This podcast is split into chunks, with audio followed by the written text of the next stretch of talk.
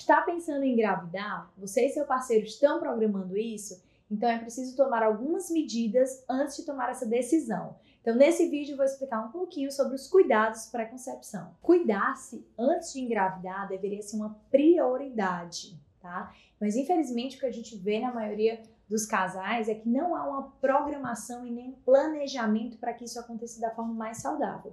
Simplesmente, muitas pessoas decidem que querem engravidar param a pílula de anticoncepcional ou param de usar camisinha e simplesmente liberam para engravidar, sem tomar nenhuma medida antes, sem fazer exames laboratoriais, sem averiguar como está o estilo de vida, se a suplementação está adequada, se tem níveis hormonais, de vitaminas, minerais adequados no sangue, tá? E para vocês terem noção, é tão importante, tão importante o período pré-concepção, porque ele é decisivo até na vida futura do seu bebê. Para você ter noção, uma criança que é obesa, ela gera 80% desses casos de um adulto obeso. Então é uma estimativa muito alta. 80% das crianças obesas viram adultos obesos. Então isso deveria ser levado a sério. Se fala muito quando a gente quer engravidar dos mil dias de ouro. O que, é que são os mil dias de ouro? É o tempo da gestação, os nove meses da gestação, mais os dois primeiros anos de vida do bebê. Então, são os mil dias de ouro. E por que, que é importante a gente ficar atento nesses mil dias de ouro?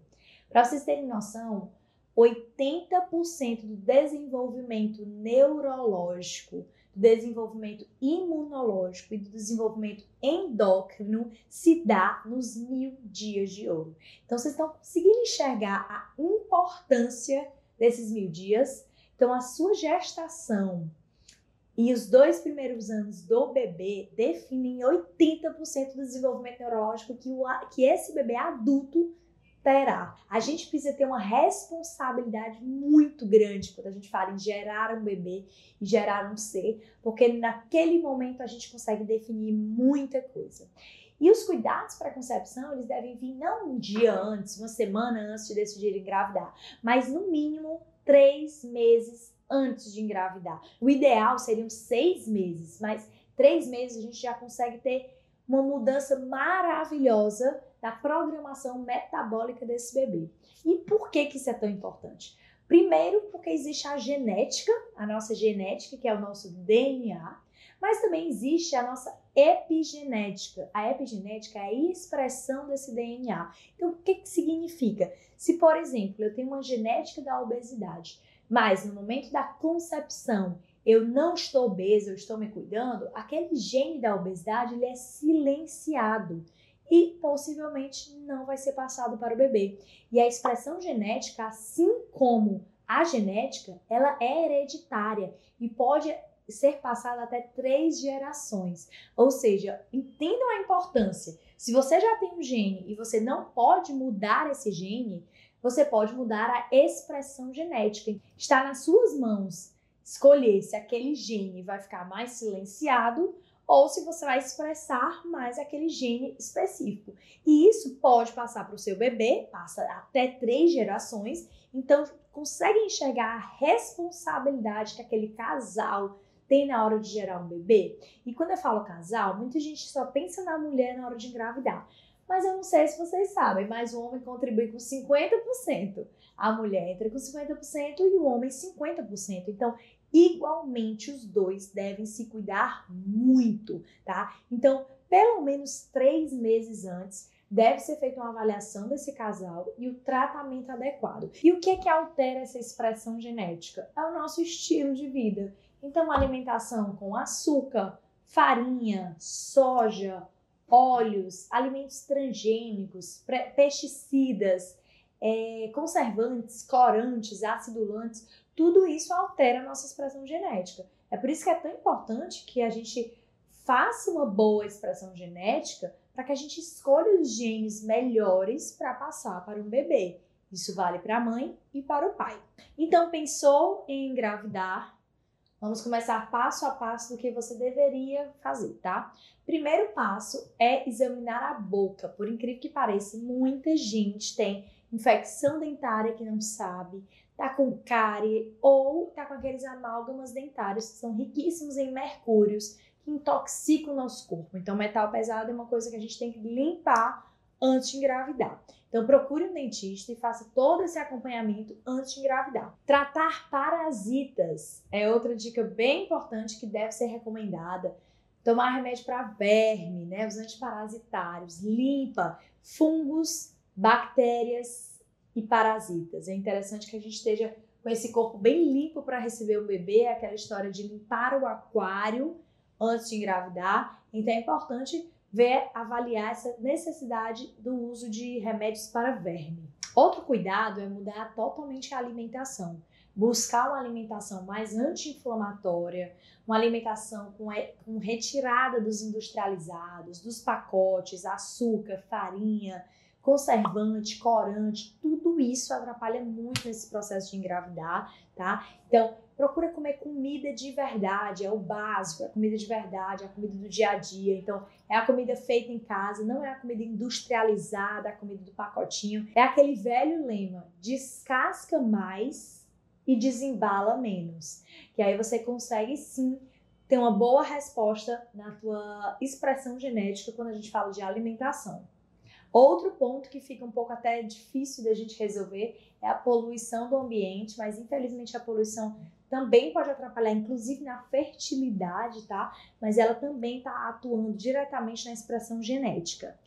Outro ponto é, são drogas e álcool, né? Então a ingesta alcoólica é interessante que o casal pare de ingerir bebida alcoólica pelo menos os três meses antes da concepção, tá? E que Lógico, se fumar, usar droga, tudo isso precisa ser separado, porque, como eu falei para vocês, a expressão genética vai até três gerações. Então, imagina você fumar hoje, teu neto sofrer consequências pelo teu cigarro, tá? Então, é importante ter cuidado nessa questão das drogas e álcool. Outro ponto é o estado psicológico, tá? O casal precisa estar bem psicologicamente, ter ansiedade ou depressão também são expressões genéticas que podem ser passadas. Então é importante que o casal esteja numa fase é, sem tantos estresses, não tão ansiosos, que se tiver depressão, que esteja em tratamento, para que isso não venha a passar esse material genético é, não tão bom para o bebê.